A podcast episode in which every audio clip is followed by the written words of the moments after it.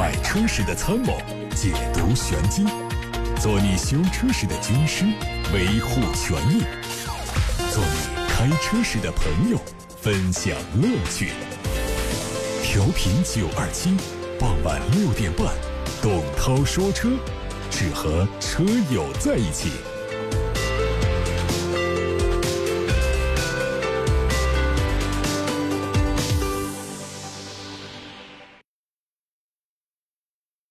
欢迎各位来到董涛说车时间。下面我们来关注一下汽车资讯。在刚刚结束的2019上海车展上，北京现代发布了第十代索纳塔新 iX25 换代车型，还有昂希诺纯电动以及领动插电混动四款车。具体来说，全新一代索纳塔采用的是现代最新的设计语言，更加强调运动年轻的风格。车身的侧面看起来更加修长，配备了旋风式的多辐轮毂。尾部的两侧灯组是呈现 C 字形，还有上翘的扰流板。车身的长度和宽度分别增加了4.5和2.5公分，高度降低了3公分，轴距增加了3.5公分，可能会提供2.4升、2.0T 和2.0升混动三款车。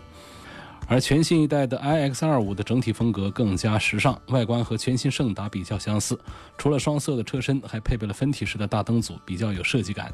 车内中控部分配有一块大尺寸的屏幕，还搭载了百度智能网联3.0版本，会在今年的八月份上市销售。领动的插电式混合动力版也会在今年之内上市，它的整体设计和燃油版大体一致。官方透露，纯电续航里程是八十五公里。最近有国内媒体拍到了路虎新一代卫士三门版的路试照片，图上看到它保留了传统的带棱角的车身，灯组和设计语言上更加靠近路虎家族的风格。它更换了全新的后多连杆悬挂以及铝合金控制臂，这相比老款的非独立悬挂变化非常大。内饰很简洁，采用了大屏和电子档杆的设计。这款车计划在今年夏天正式发布，并且在明年完成交付。根据三菱汽车的最新规划，现款帕杰罗五门版会在日本本土市场停止销售，但出口海外市场的产品不受影响。中国市场在售的帕杰罗会继续销售，其他海外市场上帕杰罗和新一代劲畅也将继续销售。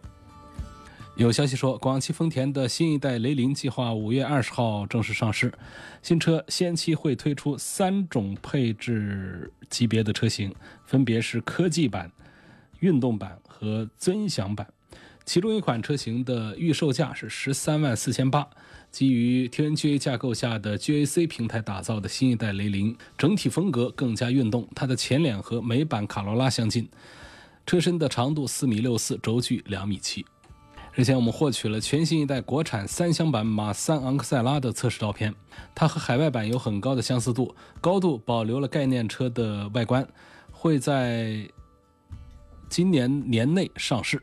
作为参考，海外版提供的是1.5升、2.0升、2.5升三个版本的发动机，另外还有一款新的火花塞控制压燃点火技术的新一代的创驰蓝天发动机版本。这款发动机的排量是2.0升，最大功率189匹马力。最近，雪铁龙官方宣布说会在五月十六号发布全新的电动概念车。这款车展示了雪铁龙对于未来城市交通的理解，也是品牌百年诞辰的纪念作品。它的车身专属徽章和多种材质搭配，构造出独特的车身细节。新车还会展现雪铁龙在车辆舒适性方面的最新技术，并且加入大量的人工智能科技。近日，特斯拉旗下的 Model S 和 X 迎来了一次改款，主要是在。换装全新的电动系统，还有支持最高两百千瓦的充电功率，以及自适应空气悬挂方面有所升级。有消息说，目前所生产的特斯拉都已经搭载了三点零版本的硬件，将在未来软件升级当中实现全自动驾驶。Model S 的售价区间是七十二万二千八到八十四万零七，Model X 是七十三万七千一到八十五万五千一。两款新车现在都已经在官网上开启了预定，交付的时间是在今年的六月份。吉利帝豪 GL 的新能源版本会在四月二十八号开启预售，并且在二季度上市。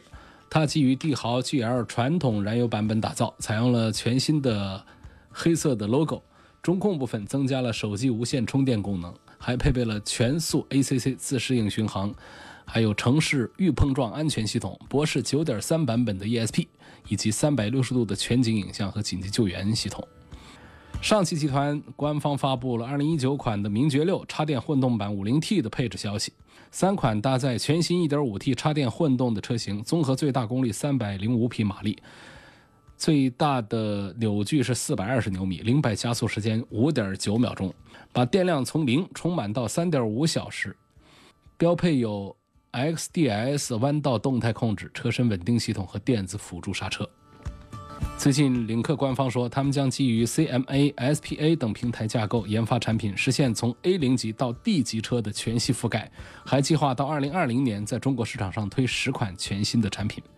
另外呢，PMA 纯电动架构将为领克品牌延伸多种级别的跨界 SUV 以及轿跑。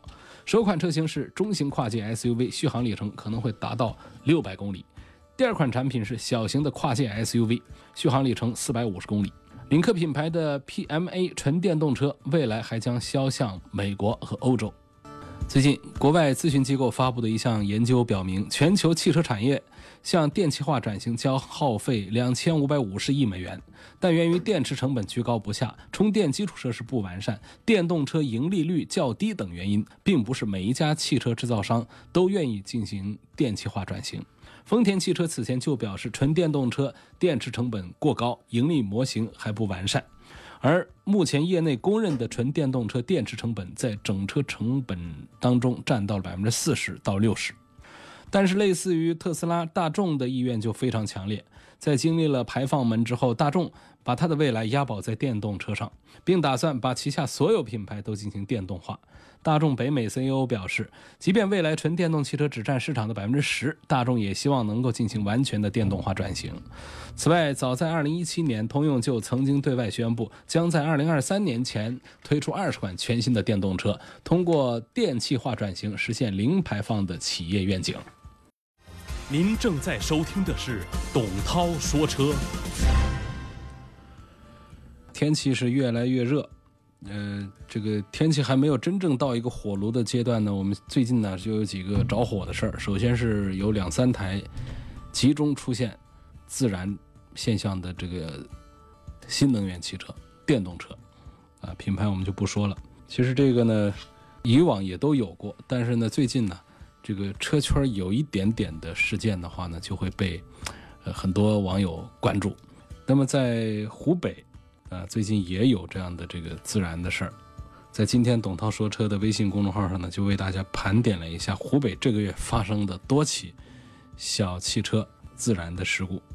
嗯，那么在今天节目当中呢，我们不跟大家一一的讲这些车是怎么烧起来的，烧成什么样了，啊，是什么原因导致的。时间有限呢，跟大家普及那么一丁点儿这个，如果我们开的车出现了自燃，该如何应对？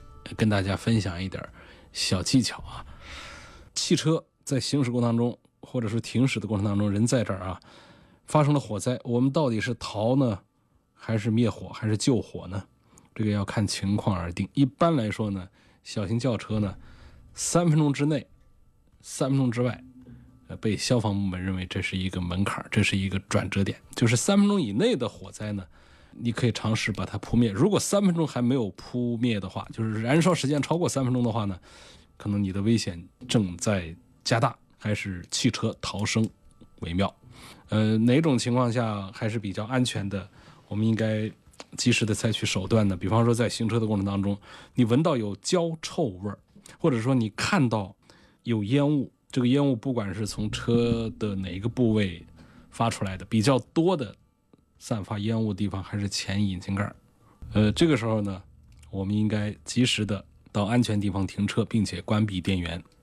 关闭电源非常重要，因为我们车身上的很多的这个着火呀，都是和电有关啊，电起火，减少这个着火的概率以及降低损害，先把电把它给断掉，然后。把手刹拉紧，离开车辆啊。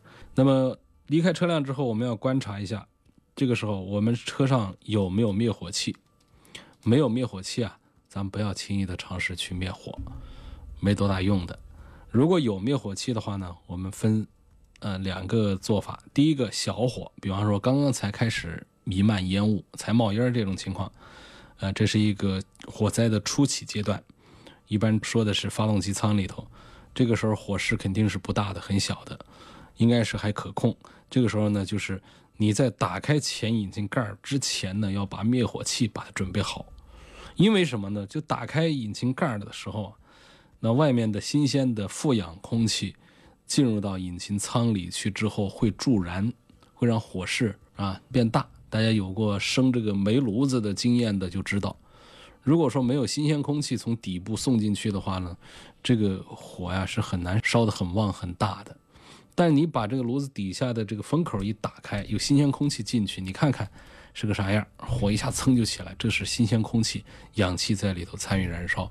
所以本身这个发动机舱里头呢闷在里头啊，呃又起烟雾啊，这个过程呢它其实这个氧含量是。不太高的，所以它这个燃烧呢就有点捂着，捂不燃。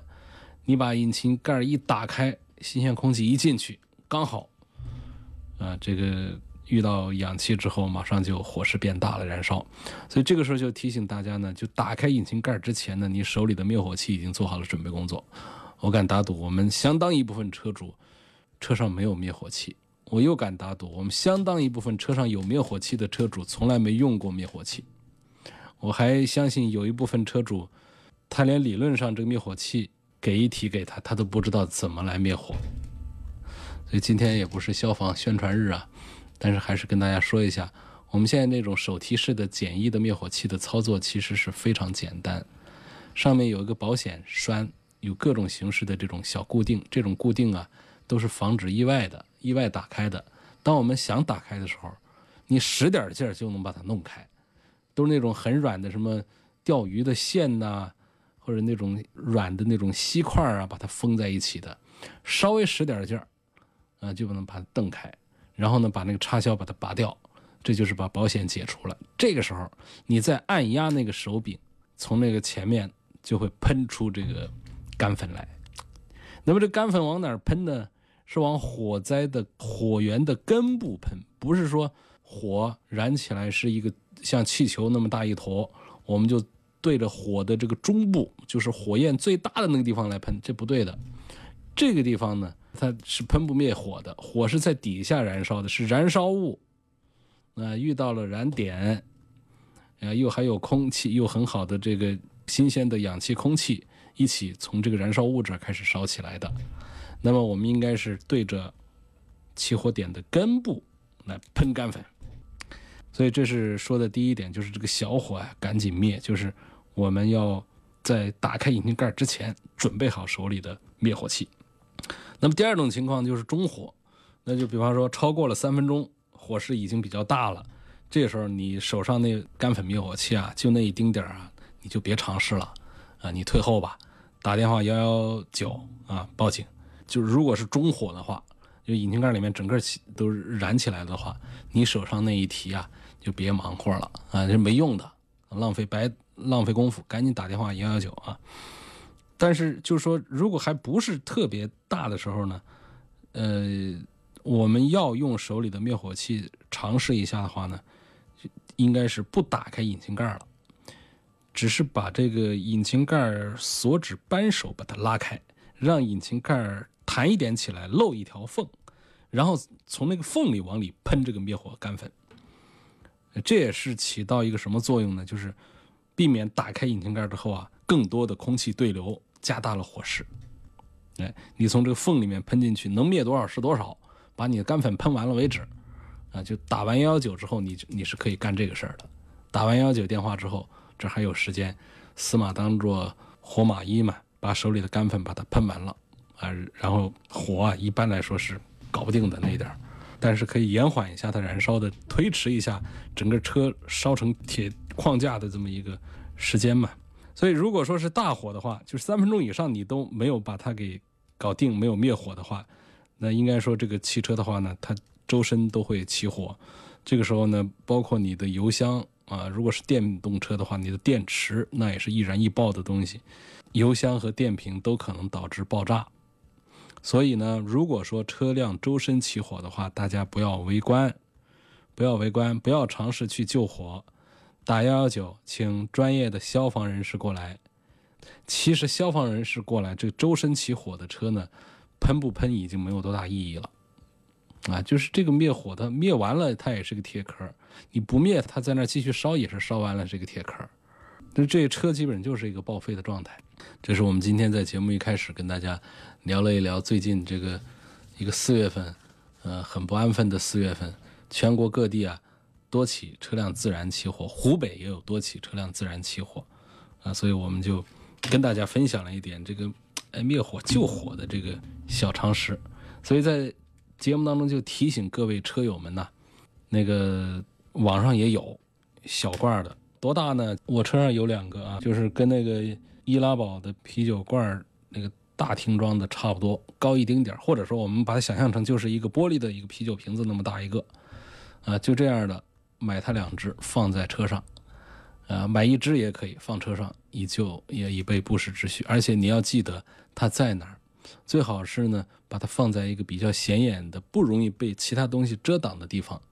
我们常见的是放在后备箱里，因为那个东西呢，呃，不是很大，放后备箱里面，靠旁边一点，准备一个有备无患。我们不一定想的是我的车上没有做过任何的线路改装，所以一定不会起火，这个不一定。那车身上还有一些其他的原因会导致起火的。那么顺便呢，这儿还有关于。车辆自燃的投诉，朱先生他是荣威 RX 五的车主，他说我二零一七年十一月三十号买的车，二零一九年元月十一号做最后一次保养，三月一号车子在行驶途中自燃了，找到厂家索赔，但是厂家让我找保险公司，可我没有买自燃险呐，没理由找保险的。因为一八年车子出险过一次，4S 店又说呢，你这个车子自燃是不是跟那次的维修有关系？说如果证明这车子自燃跟维修没关系，我 4S 店愿意赔你。于是这位消费者呢，还这朱先生还当真了，就找到相关部门做了司法鉴定，这证明这个车子的自燃呢跟之前那次维修没关系。现在拿出这个结果来给 4S 店，4S 店又不承认了。所以我们消费者就要维权。我告诉你，这个 4S 店他可能就一开始就没打算赔，啊，现在是这样的啊，我不知道你找的是哪个部门做的这个鉴定。目前我们消防法规认定的这个权威资质的，还是咱们的消防部门啊，我们各地的消防机构，不分级别，只要是消防机构就可以。他们对于我们这个车辆的起火的原因做出一个书面的报告之后，我们依据这个东西来说。啊，只要不是说这个是我们的人为的改装啊，这有这样的痕迹点那啊，它出现的这个自燃，那么其他的我们都可以把它认定为非人为的这种自燃。非人为的自燃的话，在质保期之内，厂家是要管的，啊，是应该理赔的。所以周先生这个事情呢，我们会记录下来，关注他。您正在收听的是董涛说车。回答问题，有说我老婆想买车，她不懂车，只看颜值，我就帮她看。目前呢，最中意的是 MG 六和昂克赛拉。你还别说，这俩车是长得很像的啊，也不知道谁抄的谁，应该是后来的抄的先来的，后来的是谁？MG 六是后来的。好，然后说这个 MG 六呢，配置要高很多，而且动力也很强劲，但是它的双离合让人很犹豫。网上说，同样变速器的别克就很多报废的情况。昂克赛拉呢，查了一下，说它的 NVH 不怎么好啊。我们有的听众说，这 NVH 是个什么玩意儿？呃，我们把它简单的可以理解为环境静音的水平，就是坐在车里这车吵不吵？它其实是一个综合的一项指标，其中最重要的一项就是车内的这隔音效果啊。说 NVH，我们可以把它简单的理解为车内安静不安静。说这个 NVH 不怎么好。而且呢，一点五升的都说不要买，我预算有限，也买不起二点零的。那么一点五的动力真的就那么弱吗？这两个应该选哪一个好？我老婆她上下班预计买下第十三万以内，这样，我觉得还是应该买这个马三的昂克赛拉。就是纯粹从这个颜值的角度讲，确实是两个车都很漂亮啊。MG 六在刚出来的时候也是让大家觉得，嗯，非常的惊艳，非常的漂亮。但是呢，从侧面上呢，这个 MG 六还是不够舒展的。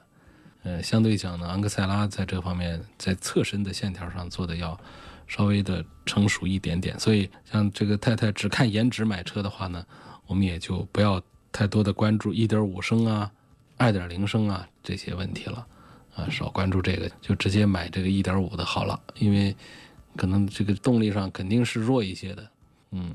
但是你这个十三万半下地的这么一个条件提出来的话，你大概就是要买它的1.5的这个自动挡的最低配，呃，优惠完了之后，十三万半下地是可以的。所以这个地方呢，你就不能再追求说我要好的动力了，追求不来的。那么为什么没有推荐 MG6 呢？首先这个双离合，你犹豫啊，我也是赞成你，确实是这个上汽的这个双离合变速箱不太好用。好吧，说我听节目三年了，本人三十岁，最近想换个车，看中了沃尔沃 S 九零跟凯迪拉克的 CT 六，问综合对比哪一个更适合，哪个版本的更适合？这两个车呢，我都在这个城区进行过试驾，没有跑过长途的试驾。那么城区给我的感受呢，还是凯迪拉克的 CT 六，呃，各方面做的更像一个豪车一点，在这个。品牌所处的这个阵营当中呢，大家其实，在车内有多么的豪华这方面，可能不应该有多的追求。那但是呢，你总不能说在一些细节的处理上做的让人呃有意见。像沃尔沃的 S 九零呢，它把这个重点搞错了，就是我们的这个价位的消费 C 级车的人群呢，他其实不是太关注沃尔沃上关注的啊那些点。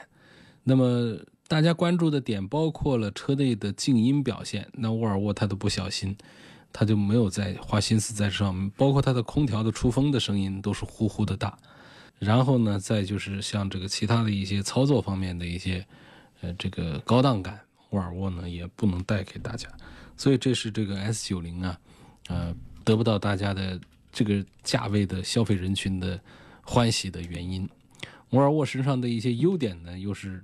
大家或者说主流的这个中国消费者不是太关注的，比方说它用的料子比较好，你在车里会觉得摸起来硬邦邦的啊，看起来其貌不扬，其实它的环保性能做的还不错。然后说它的这个安全配置，它做的还比较丰富。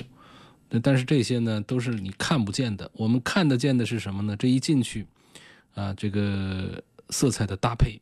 软质的这种面料的运用啊，高端的这个沙发，还有一些亮晶晶的一些镀铬的东西啊，啊，水晶的东西啊，在车里的木纹的东西一点缀，这车有档次。